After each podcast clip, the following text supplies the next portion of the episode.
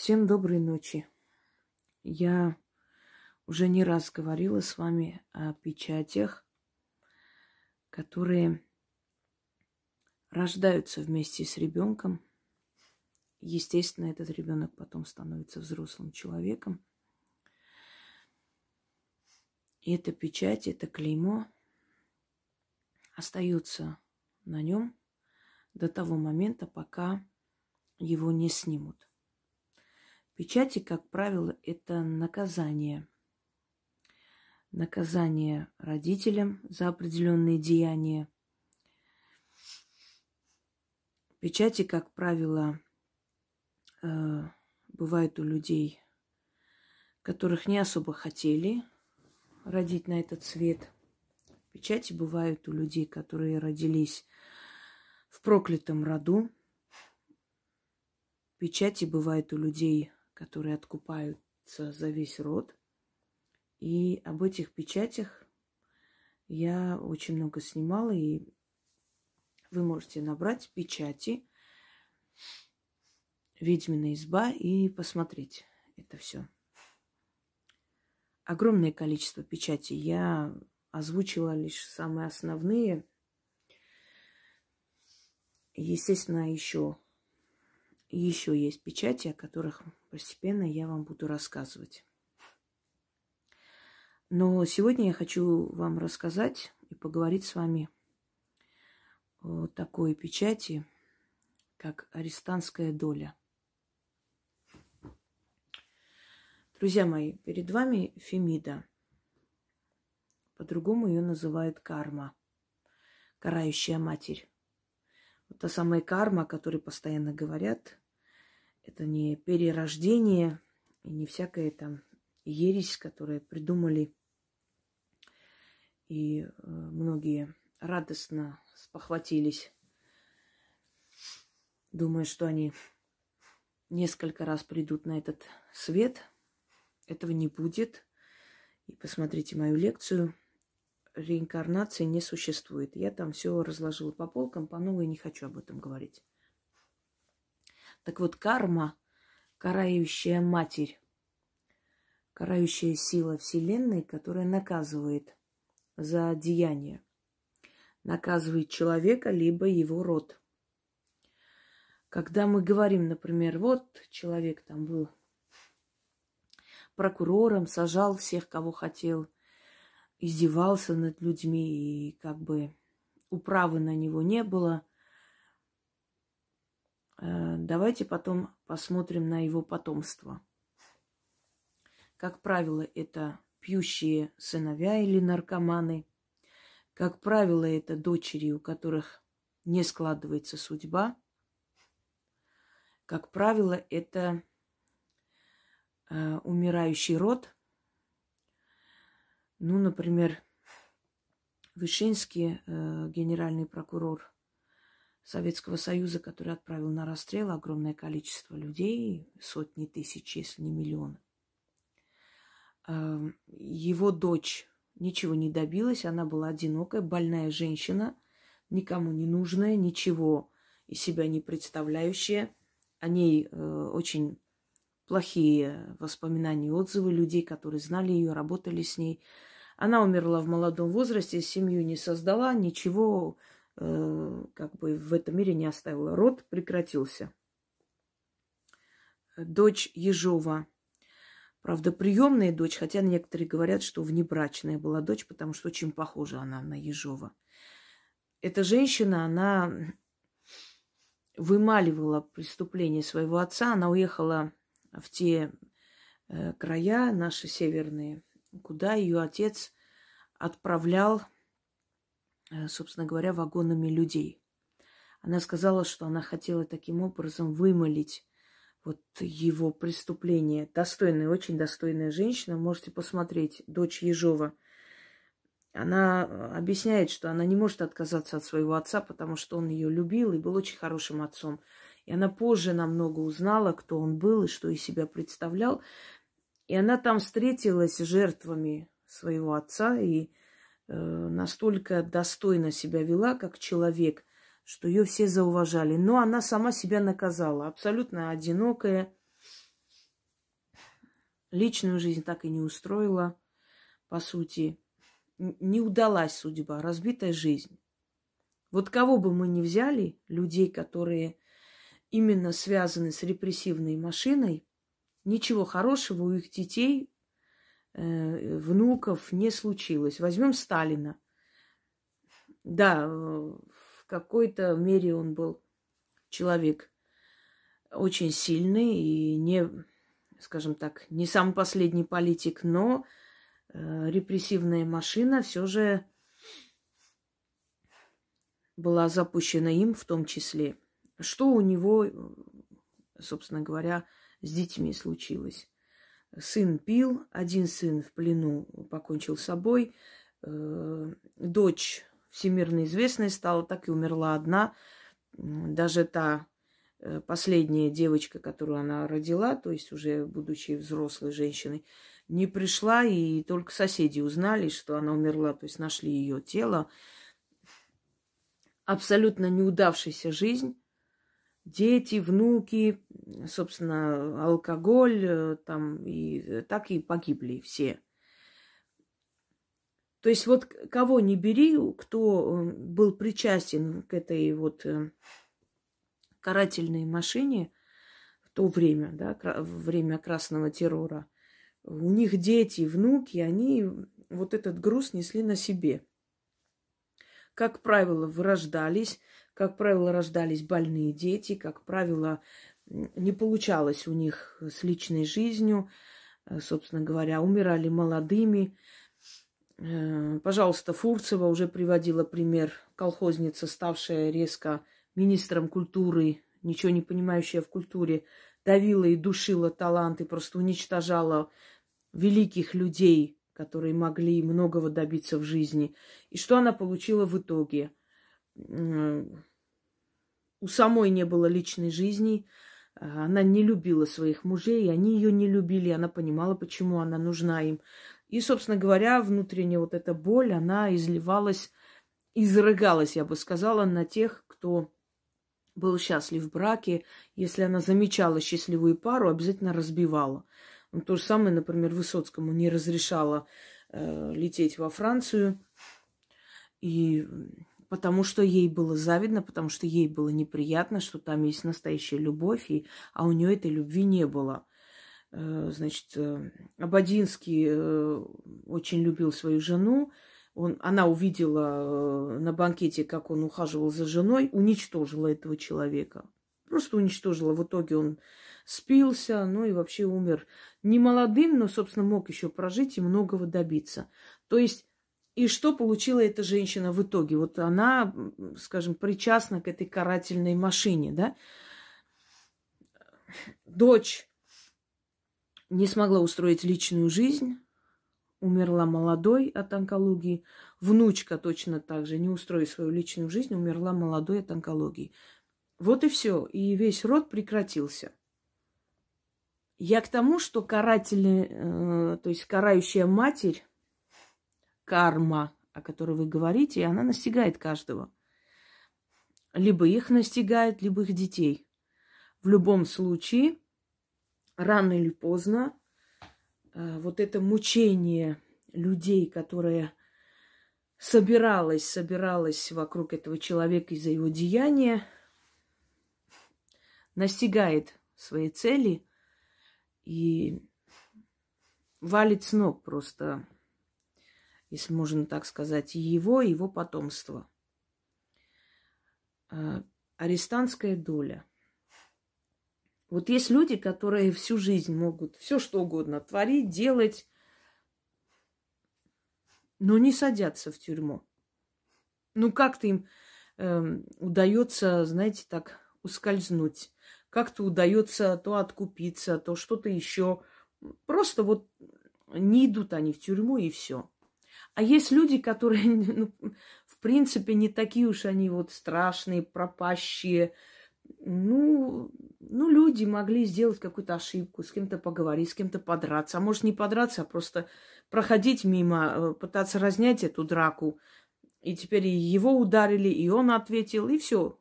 И пошло-поехало по этапу. Один срок, второй срок, третий срок. Выходит, садится, садится, выходит. И вот так до бесконечности.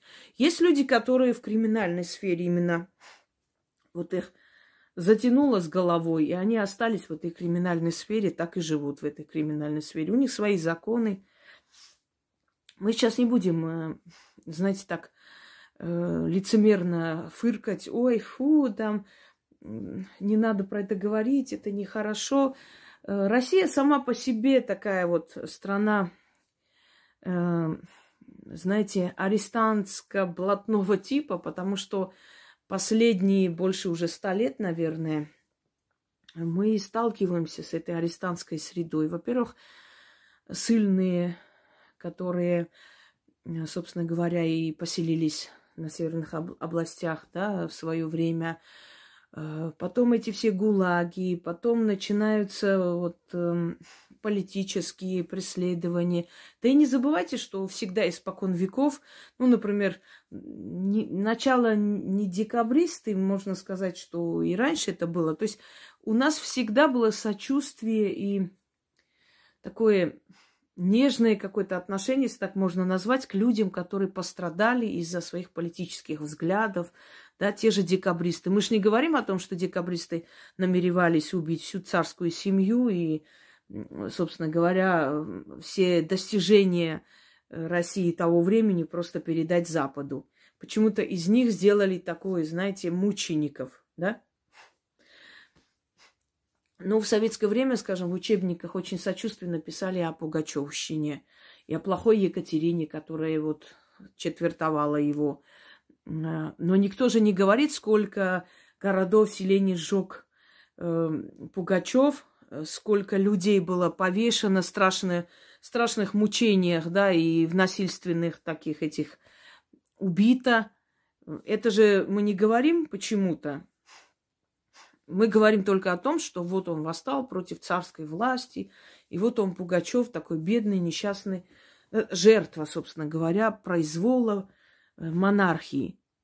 Мы говорим очень сочувственно о княжне Таракановой, которая э, объявила себя дочерью Елизаветы Петровны и, значит, заручившись поддержкой западных, опять западных, как и сейчас, так и тогда, все кто приходил разрушить Россию, всегда имели их поддержку.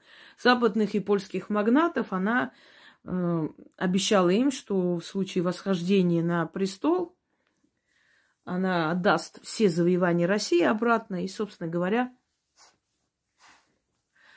то есть из-за, из-за этого ее и поддерживали. Никто же не говорит о том, что если бы она сошла на престол, просто в России воцарился бы хаос, и времена уже Дмитрия II могли бы вернуться. И решительность монарха, она, собственно говоря, и спасла Россию, понимаете? Именно решительность и жесткость монарха. Как говорит э, Макиавелли, не тот правитель э, хорош, который э, милует преступника, отпуская его на волю, а тот, который его жестоко карает, тем самым предотвращая тысячи смертей, которые его рукой могут произойти. Вот о чем речь.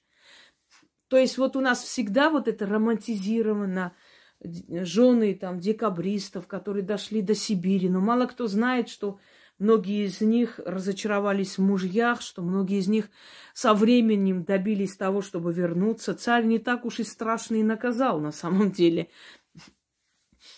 Если учесть, какие страшные наказания были на Западе за такие восстания против монархии, он не так уж и страшно наказал Николай I декабристов. То есть э, одну часть сослали, некоторых повесили, да, но это, собственно говоря, была равносильная кара за государственную измену и за желание свергнуть и предать смерти царский род.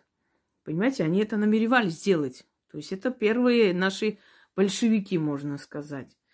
И вот когда настало время, наш царь-тряпка по имени Николай II, который не вылазил из нижнего белья своей жены, не смог э, предпринять просто решающие действия, спасти эту огромную империю, и мы получили то, что получили. Мы получили красный террор, мы получили репрессии, мы получили просто уничтожение лучшего генофона.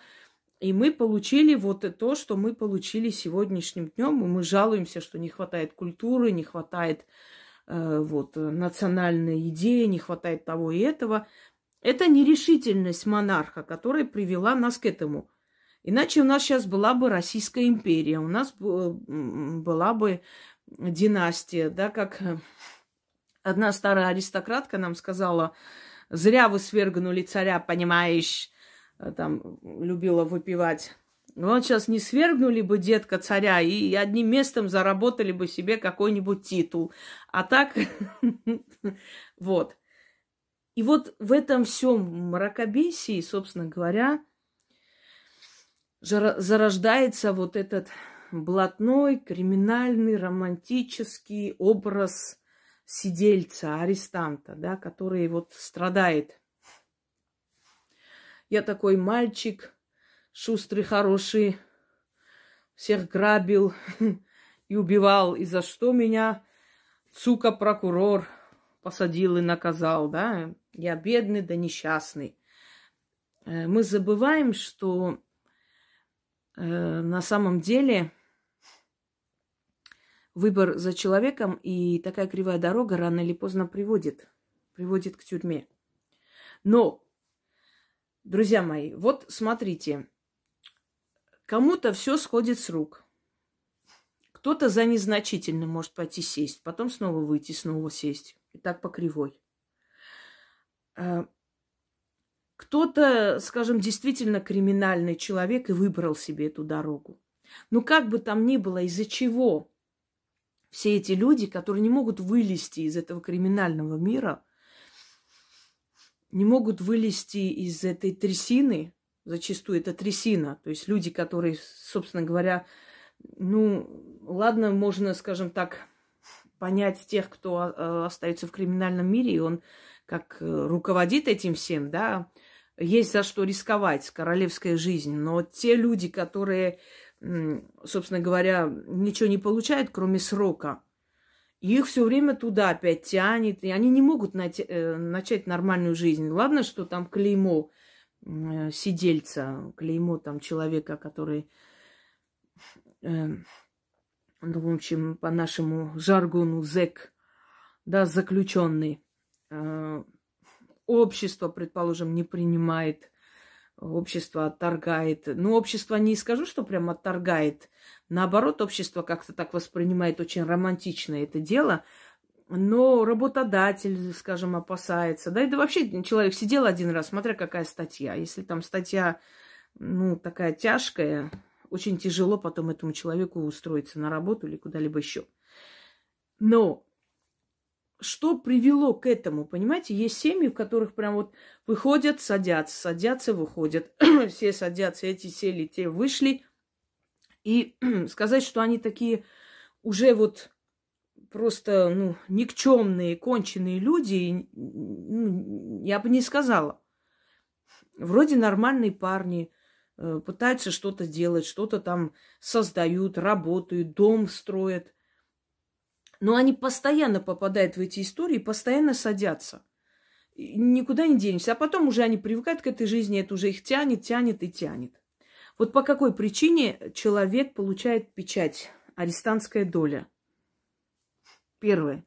Самая основная причина. Если предки натворили делов, это для тех людей, которые, например, кого-нибудь вывезли в лес – сделали что-нибудь, понимаете, никто не видел, не знал, человек пропащий без, э, пропавший без вести до сих пор числится. То есть он спокойно живет.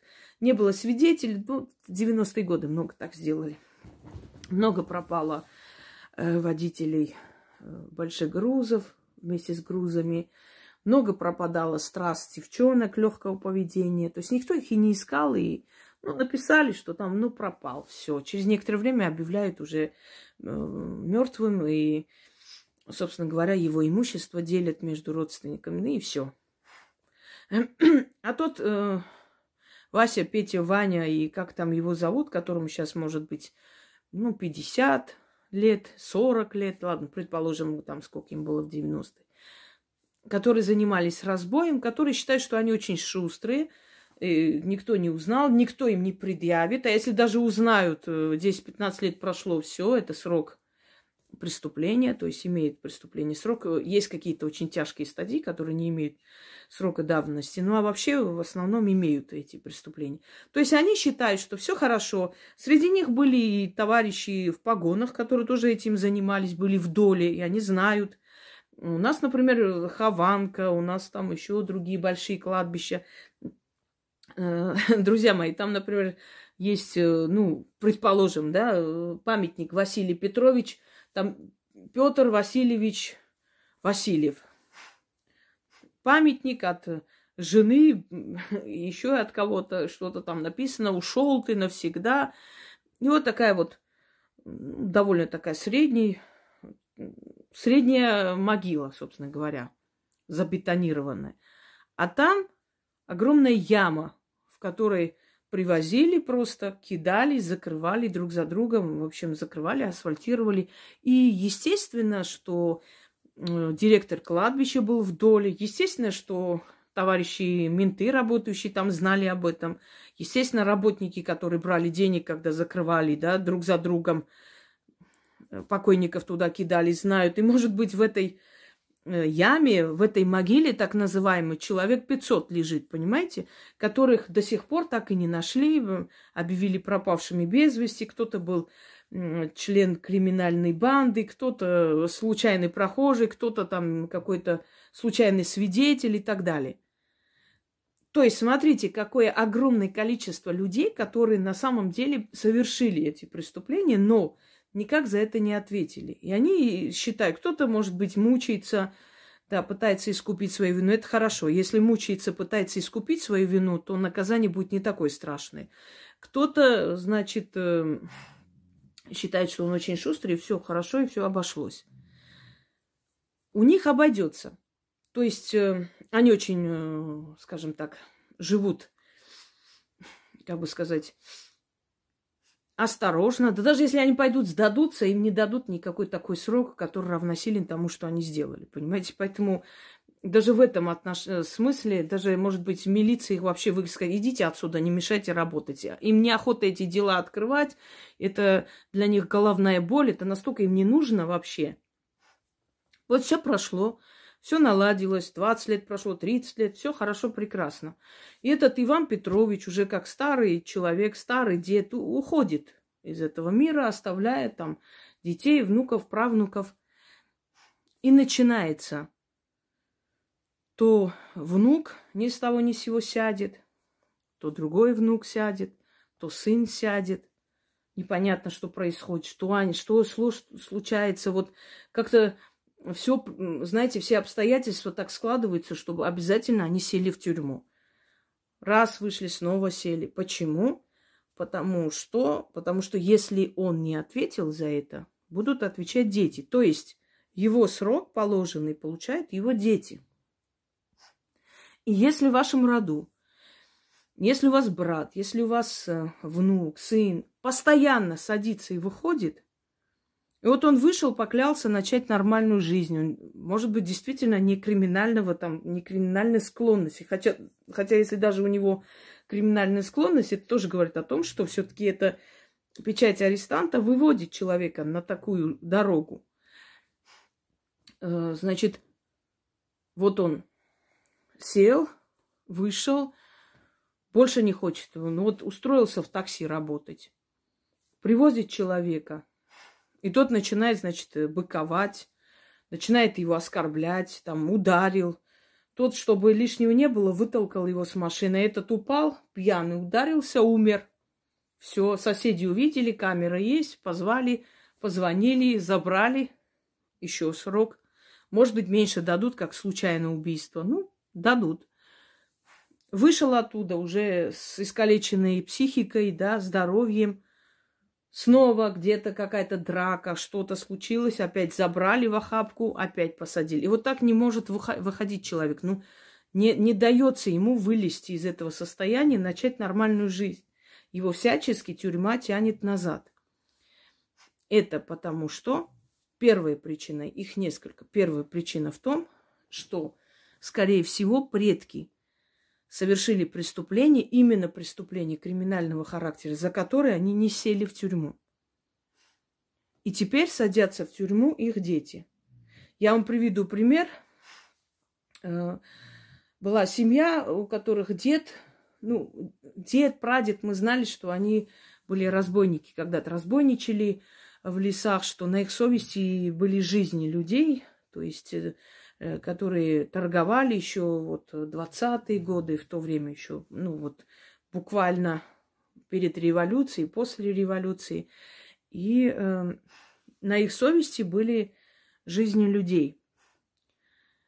И поскольку они имели связь с, с руководством э, полиции, милиции того времени, там милиции, значит, э, комиссарами партии. И все это обходилось, то есть сходило с рук, и ничего не случилось. И последней каплей было убийство жены, которое тоже сошло с рук, собственно говоря, и ему ничего не было за это. Но после его смерти, смерти этого деда, через некоторое время в их семье просто начали сажать в, в тюрьму. Причем они были работники милиции сами. Эти сыновья, там, внуки. Поймали на каком-то там, э, значит, превышении там полномочий, посадили. Что-то там с бумагами не сошлось, что-то, какая-то проверка служебная, посадили. Понимаете, и вот так вот э, разрушилась их карьера, их жизнь. Ну, некоторые спились, один человек остался до сих пор, и то полубольной ходит. В принципе, династия была такая, знаете, вот очень такие представительные мужчины, там собственный водитель, хорошая должность, все было хорошо. Но э, все ушло в никуда, превратилось в пыль. Из-за того, что предок э, творил именно страшные дела. То есть касаемо вот не просто правонарушения, а преступлений, криминальной жизни, за которую он не ответил, ответили его дети. Это первое. Э, хочу сразу, забегая вперед, сказать, когда мне пишут, вот вы сказали, а как это снять? Значит, послушайте меня, когда врач сидит и объясняет о болезни, он не может в это время сказать, надо пить вот это лекарство, вот так делать, потом туда сходить на такие процедуры, понимаете, это абсолютный идиотизм. Он объясняет характер болезни, а лечит он своим методом. То есть вы приходите, и он лечит. Он сначала объясняет, что у вас может быть, если у вас, например, болит голова или еще что-нибудь. То же самое в ведовстве. Я объясняю характер той беды, которая может у кого-то быть. Но я не, не могу э, вот в одном ролике вам объяснить, как это снимается. Это снимается, но это снимает профессиональный человек. Даже если я вам объясню, вы это не поймете. Поэтому прошу подобные идиотские вещи внизу не писать. Очень прошу, потому что мне это надоело. Изучите, пожалуйста, каналы для начала. Так, первая причина – преступление предков, за которые они не ответили, за них будут отвечать потомки. Именно преступление криминального характера. Далее. Второе. Если предок был надзиратель тюрьмы, если предок был человек в погонах, если предок был чекист, если предок был, э, пускай, царск, из царской полиции, неважно. Э, и если он невинных людей отправлял на казнь, э, значит, на большие сроки, и они оттуда не возвращались. То есть пытаюсь вам сказать, что не из-за того, что он там служил государству и наказывал хулиганство или убийство. Нет. Если он, зная намеренно, холоднокровно, целенаправленно отправлял на казнь или на большой срок, на каторгу людей невиновных. Или, по крайней мере, людей, которые, ну, то есть не настолько были виновны, чтобы получать такой огромный срок или получать казнь. В то время это было. И если у вас кто-то из предков был надзиратель, чекист, пусть даже казак, который, скажем так, воюя с красногвардейцами, мог э, очень жестоко и бесчеловечно, да, скажем, расправляться с ними не именно на войне, а как в тюрьмах, вот в этих. Э, были расстрельные бригады. То есть люди, которые загубили жизнь за решетками, за э, замками, значит, за стенами, в подвалах НКВД, пытая и убивая людей, если были такие у вас предки, то вот то, что делали ваши предки, вы испытаете на себе, вы будете за этими решетками, за этими стенами в тех подвалах. Вот почему. Понимаете? Это второй э, вариант, из-за чего э, у человека печать арестантская доля, из-за чего он с этой печатью рождается, а потом, будучи хорошим человеком, может просто уничтожить свою судьбу, свою жизнь и не вылазить из тюрем, постоянно быть там вплоть до, до конца своей жизни. И третье – это наведенная печать арестантская доля. Но наведенная печать арестантская доля, собственно говоря, э, она появляется в более зрелом возрасте. То есть, э, ну, как правило, зрелым имеется в виду, что уже 25 с чем-то, то есть э, не рождается ребенок с этим. Ну, как там может быть? Например, был случай, когда после смерти жены мужчина женился еще раз, вторично привел женщину, у нее была своя дочка, и она очень не хотела сыну, то есть пасынку оставлять что-либо после отца. И когда отец у них умер, начались тяжбы, из-за наследства. И она сказала, что я тебе наведу порчу на две тюрьмы, а дальше ты сам пойдешь. Э, навела она сама, э, не думаю. Я думаю, что она заказала у человека, который, собственно, может это сделать, потому что это не просто нелегко наводить. Значит, различные есть методы.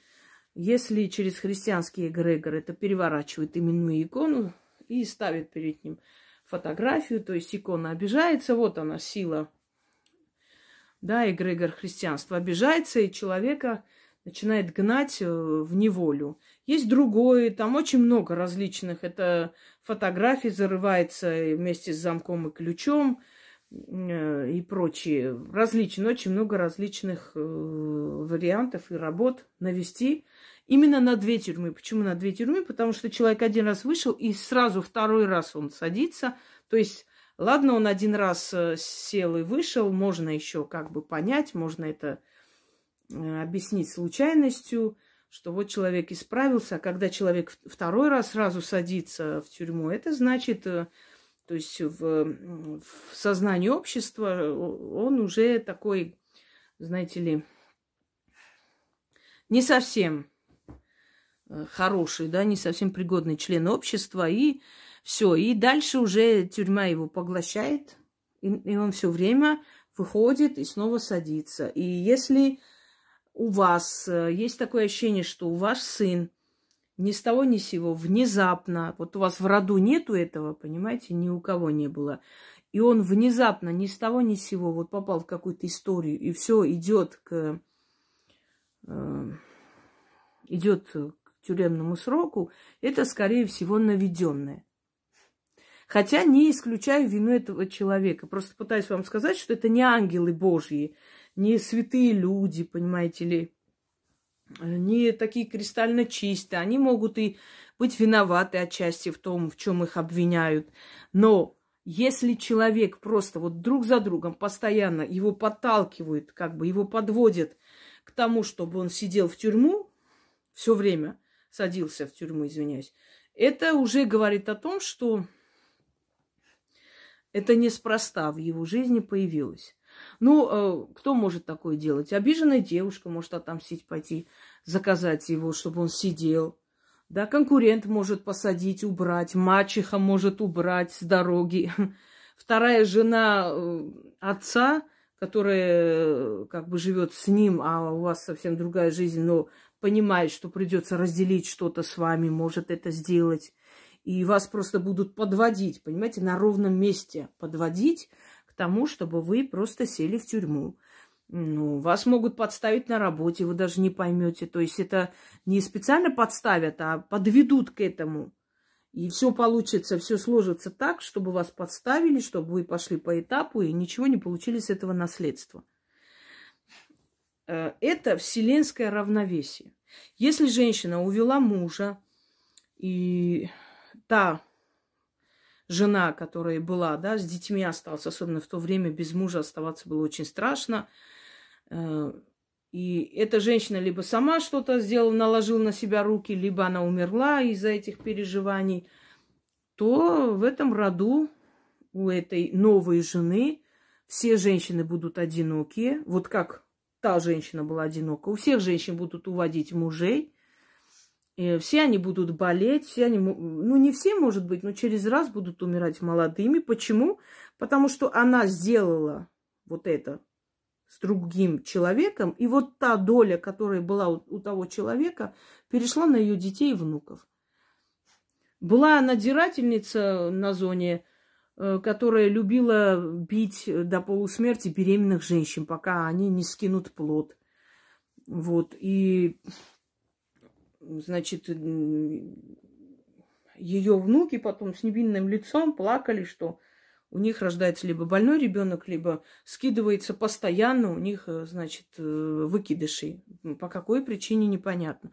Когда покопались, узнали, что в предках была прабабушка, которая была надзирательницей и любила просто издеваться над беременными женщинами до того момента, пока у них либо мертвый ребенок не родится, либо не скинут плод.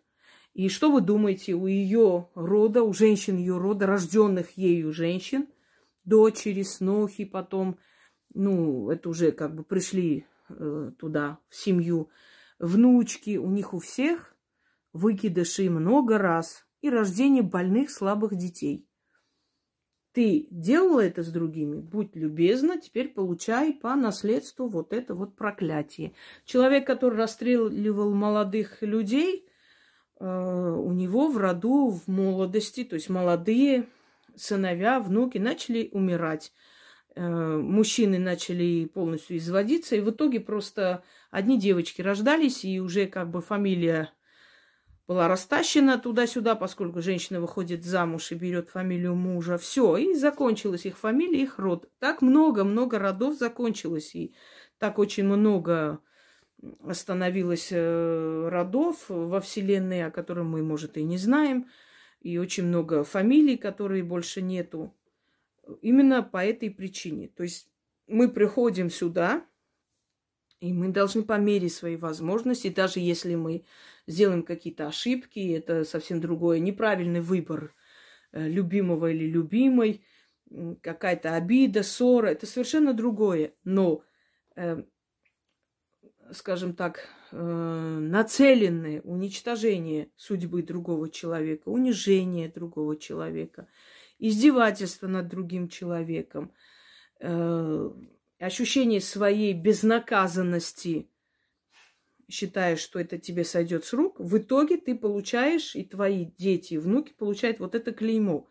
И почему Вселенная, вот некоторые скажут, пусть он страдает, почему дети будут страдать? Я вам объясню, когда человек сотворивший такие страшные дела, умирает, его душу не отпускают на покой. Его душе заставляют жить здесь, то есть находиться, ну, жить в потустороннем мире, имею в виду, без тела, и смотреть, как вырождается его род. Он видит все страдания своих внуков, правнуков, но ему не позволено э, их предупредить, вас не прийти сказать, что происходит, как спасти себя. Не позволено.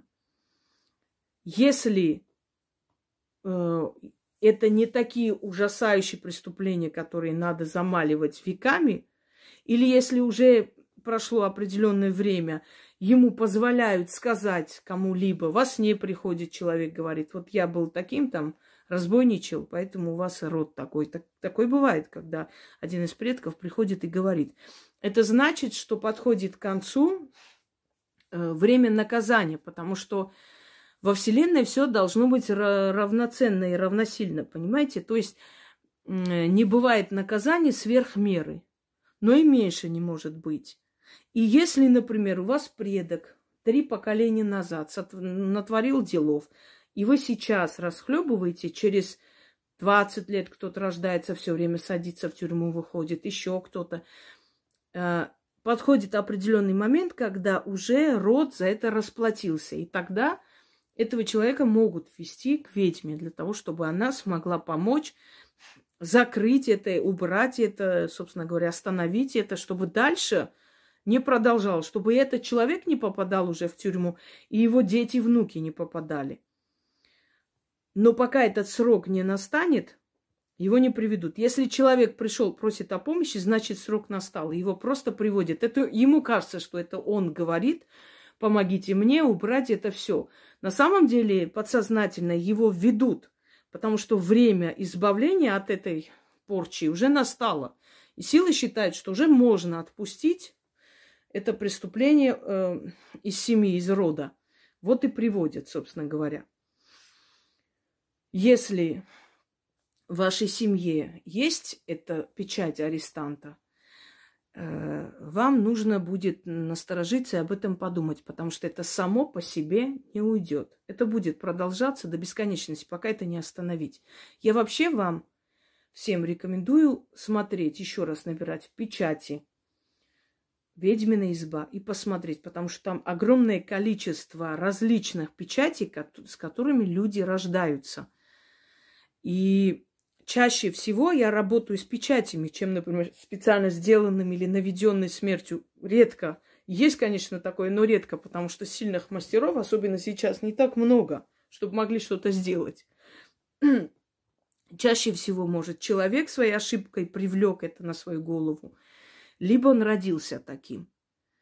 И один из этих печатей может ему подойти. Не всегда. Есть люди, у которых нет особых проблем, и они просто фигней маются. Вам кажется, что любой, кто приходит ко мне, обязательно узнает о какой-то порче? Нет.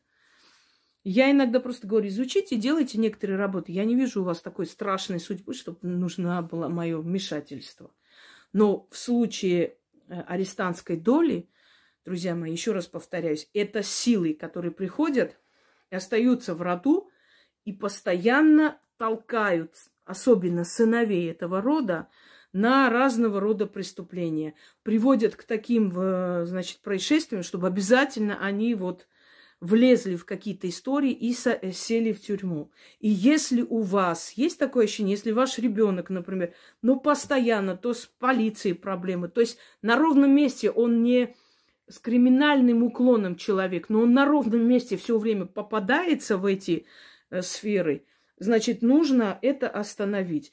И кто-нибудь скажет, а вот люди, которые выбрали себе эту криминальную дорогу, предположим, люди, которые выбрали эту криминальную дорогу, знаете, я не одобряю совершенно, естественно, и воровство, и мошенничество, и все что угодно. Единственное, что я хочу сказать, что вот это, на все это можно закрыть глаза, если не трогают жизнь человека. Вот если не трогают жизнь человека, вот э, приведу вам, может, не очень хороший пример. В Америке, например, мафиозные группировки Латинос, итальянские, их называют макаронники. Есть еще армянская сила называется. Это армянская мафия. Так вот, недавно смотрел документальный фильм о том, э, самое скажем так, мирная мафиозная группировка Америки оказалась это армянская сила. Почему? Потому что там в основном, э, в основном интеллектуальные преступления, ну, то есть взламывать, взламывать эти счета, оттуда скачивать деньги, какие-то э, мошеннические схемы, через которые идет отмывание денег и прочее. А латинос в основном это белый порошок, это очень страшные, знаете сами, да, казни за каждый поступок. Ну, итальянское уже само собой разумеющееся, это уже спрут, который пустил свои корни. Я не говорю, что это хорошо, когда у человека кровно заработанные деньги берут и забирают. Но, по крайней мере, если задуматься, ну, любое преступление можно исправить. Только убитого человека не вернешь. Вот о чем речь. И если есть криминальные люди, которые в этой сфере живут, но если они пошли на такое, защищая себя, еще, может быть, можно понять, я не знаю. Если они пошли на такое, чтобы разделить сферу влияния, я, наверное, не пойму, потому что все же деньги не стоят жизнь человека. Знаете, деньги можно заработать, на, накопить и, и все прочее. Э, но если эти люди в этой сфере все же живут, и это их жизнь, они себя в другом, э, как бы в другой сфере не представляют, то хотя бы сделать так, чтобы они тоже постоянно не садились в тюрьму. Хотя, знаете как, э, воры, в принципе, садятся в тюрьму даже специально, чтобы контролировать, э, контролировать криминальный мир. По крайней мере, раньше так было. Сейчас много изменилось. Раньше им не разрешалось иметь имущество, они не должны были быть привязаны, связаны ни с чем. Они, значит, Э, держали общак, если кто не знает, это общие деньги, да, группировки. И они, собственно говоря, не должны были, ну, никак, ни жены, ни, никого не должно было быть, через кого можно было бы выйти против него, шантажировать, запугать. Но это, через этого человека проходили миллиарды, и его слово просто стоило дороже золота. Если он сказал, значит сказал. Мог просто в простой куртке ходить, но его боялись целой структуры. Понимаете, о чем речь? Сейчас немножко по-другому. Сейчас они все погрязли в этих деньгах, э, имуществах, и уже, уже не те сферы. Раньше был, был какой-то этикет, как, какая-то рыцарская честь называлась. Нельзя было беременную женщину трогать, ребенка, жену и так далее. Сейчас они на все идут. Но если есть люди, у которых уже эта сфера, они уже в этой сфере находятся, в этой криминальной сфере. Но хотя бы, по крайней мере, если они... То есть они, конечно, не придут, но есть же люди, которые знают, то есть мать, э, дочь, жена, которые понимают, что он уже в этой криминальной сфере находится, и он уже никуда не уйдет. Иногда уход э, подобен смерти. Но, по крайней мере, сделать так, чтобы это клеймо арестанта ушло, и он остался просто криминальным авторитетом, но никак не уходил на зону все время. Это тоже возможно. Э, но уже оно уйдет просто именно арестантская доля, но дорогу свою он не поменяет.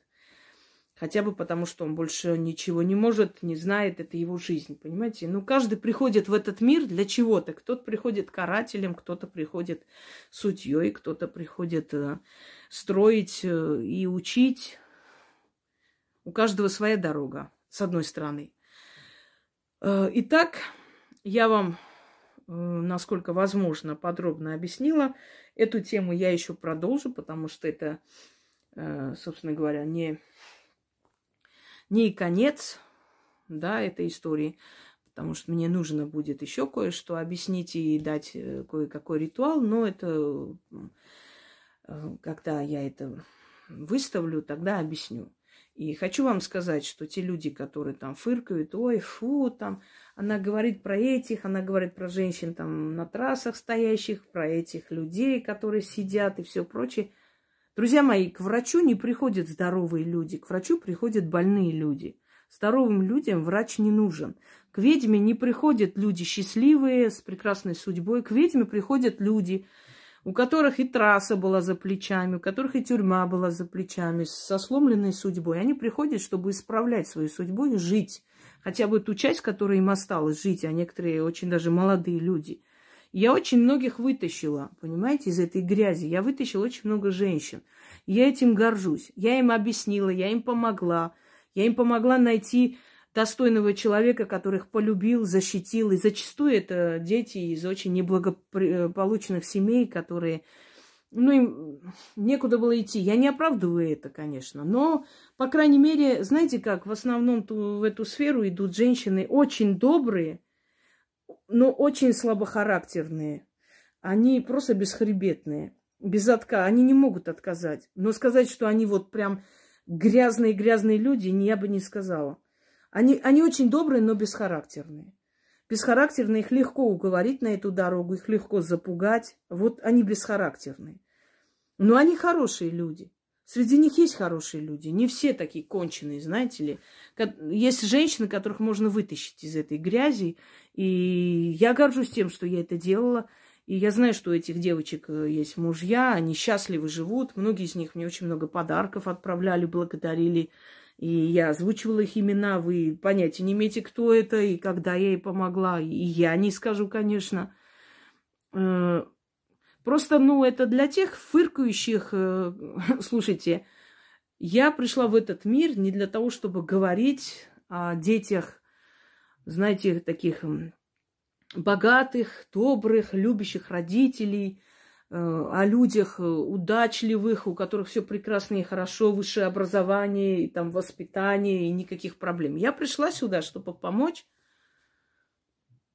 где-то падшим людям, где-то потерявшимся по жизни людям, эм, где-то людям, которые не могут найти просвет, где-то сильным людям поверить в себя.